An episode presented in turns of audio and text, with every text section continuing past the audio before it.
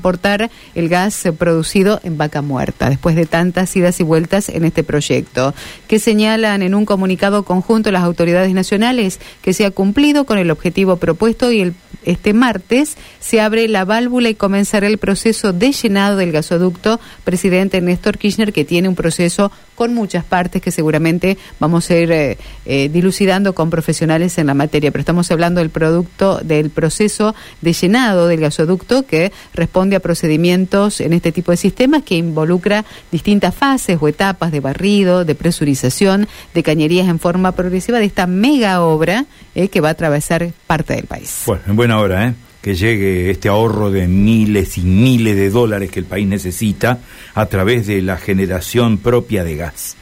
Bueno, el plenario de CONADU, histórica, votó por unanimidad la convocatoria de un paro nacional para el día jueves. Está en línea a esta hora de la mañana Claudia Baigorria, eh, dirigente santafesina de los docentes universitarios y preuniversitarios a nivel nacional. Claudia, un gusto, buen día, gracias por atendernos. ¿eh? ¿Qué tal, Carlos? Buen día. Un gusto para mí también. Bueno, em, han resuelto un paro nacional, una movilización de docentes universitarios, preuniversitarios,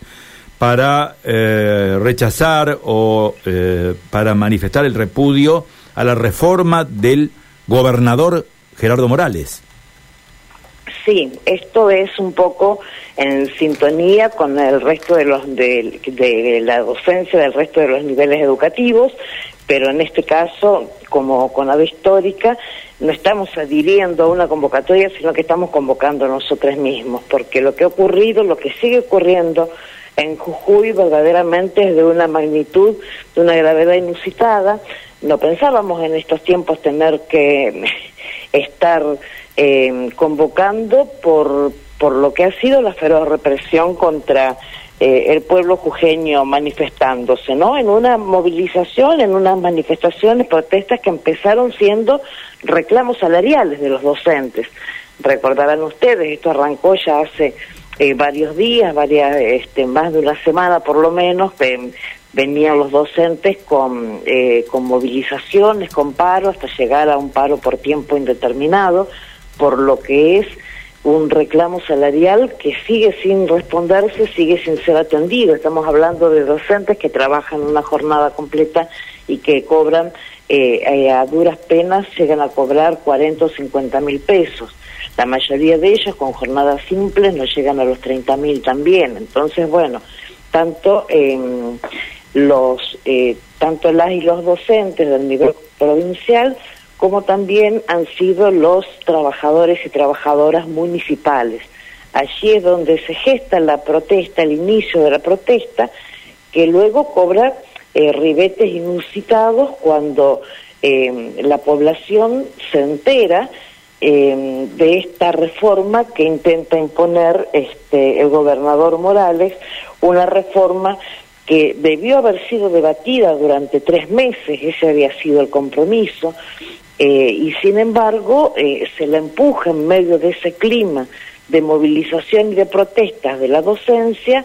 eh, se la empuja para tratar de sacar primero un decreto, que es lo que en todo caso luego mm, debe rever y debe dar marcha atrás Morales a partir de lo que fue la intervención del propio Ministerio de Trabajo. Fue la ministra Kelly Olmos la que eh, emite una resolución con carácter de urgencia, esto debo decir, fue a partir de un recurso interpuesto por nuestra CT autónoma,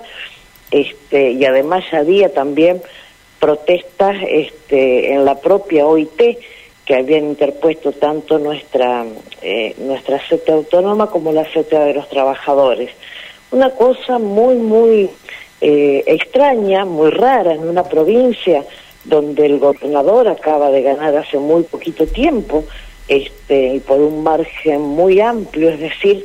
con, con todas las garantías constitucionales de un pueblo que le, le vuelve a otorgar la confianza a un gobernador que ya es prácticamente un señor feudal en esos, en esos lares, quiero decir, no son los únicos los de signo este, opositor, en este caso hablamos de un gobernador radical y que está hace tantísimos años y con lo que ya conocemos también de,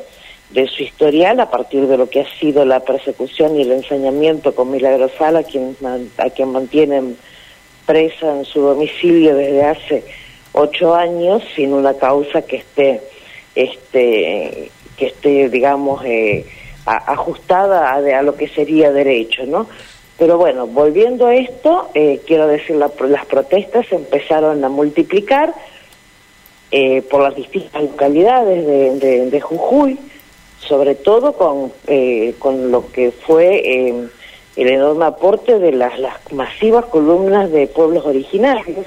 donde se juntaron distintas comunidades, no es solo una, pero en este caso todas confluían en un mismo reclamo y que tenía que ver con que el nuevo texto de la Constitución negaba derechos a la, eh, a la población originaria,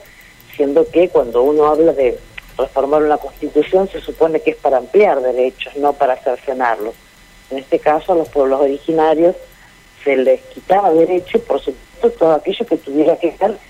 con este, limitar el derecho, el derecho constitucional a la protesta, el derecho constitucional a la huelga, so pretexto de eh, poner orden en esto que,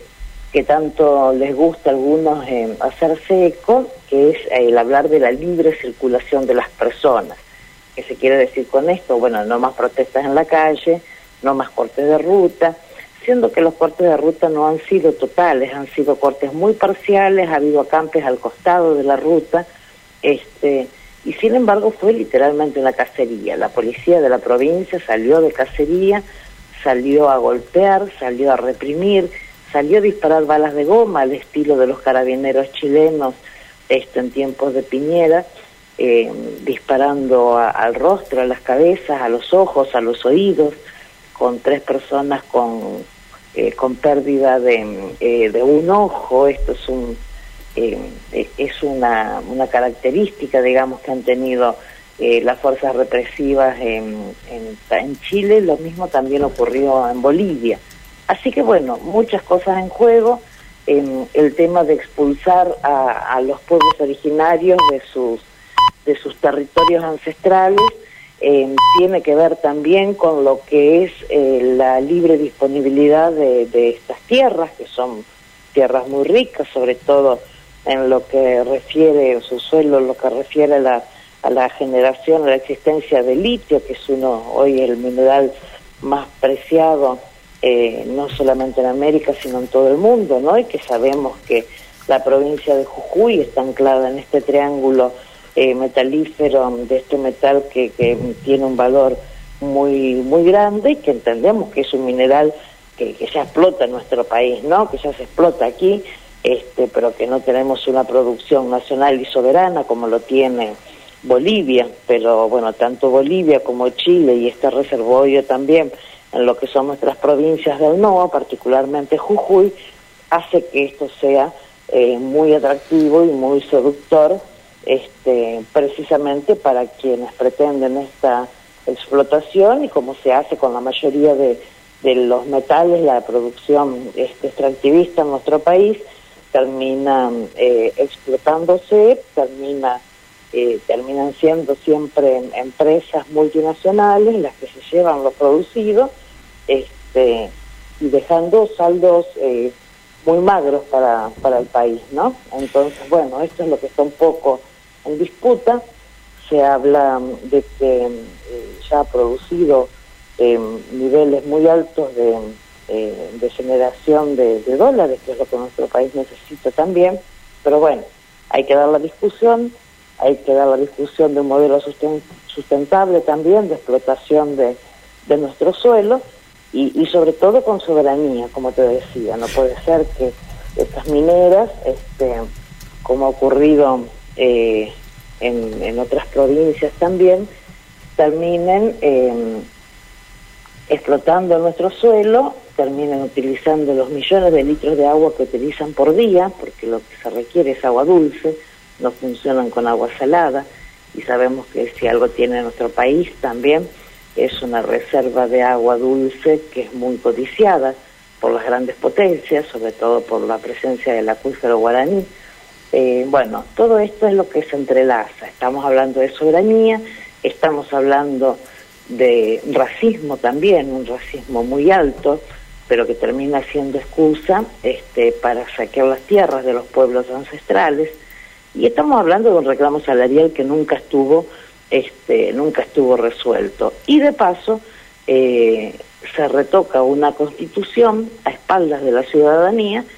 y este, tratando de imponer lo que nosotros decimos es eh, la marca la marca de fábrica de esta derecha que, que pretende instalarse también nuevamente en el gobierno nacional pero que también lo están haciendo como globo de ensayo en algunos lugares Jujuy es eso Jujuy es eso Jujuy es ese globo de ensayo para esta mano dura que están reclamando desde algunos sectores y un gobernador que pretende ser el candidato a vicepresidente de Rodríguez Larreta para las elecciones presidenciales, ¿no? Eh, decimos, bueno, no, no tiene nada que ver para nosotros, tiene el derecho de ser candidato lo que quiera, ahora lo que no tiene derecho es a imponer antidemocráticamente una, una reforma de la Constitución que termina siendo de sesgo fascista y además imponiéndolo eh, a partir de lo que es la represión al pueblo jujeño. Claudia. buena que el pueblo se ha levantado y ha dicho esto es el límite y por esto es que nosotros estamos acompañando con esta protesta, con esta convocatoria del paro nacional para el próximo jueves 22. Muy bien. Claudia, el mensaje ha sido dado. Nosotros en cualquier momento vamos a volver a comunicarnos por los temas específicos de los docentes universitarios, en lo salarial, en lo gremial también. Muchísimas gracias por su tiempo. ¿eh? Muchas gracias a vos, Carlos. Te mando un abrazo enorme a vos y a la audiencia. Adiós. Gracias. Claudia Baigorria, ¿eh? dirigente santafesina de Conado Histórica.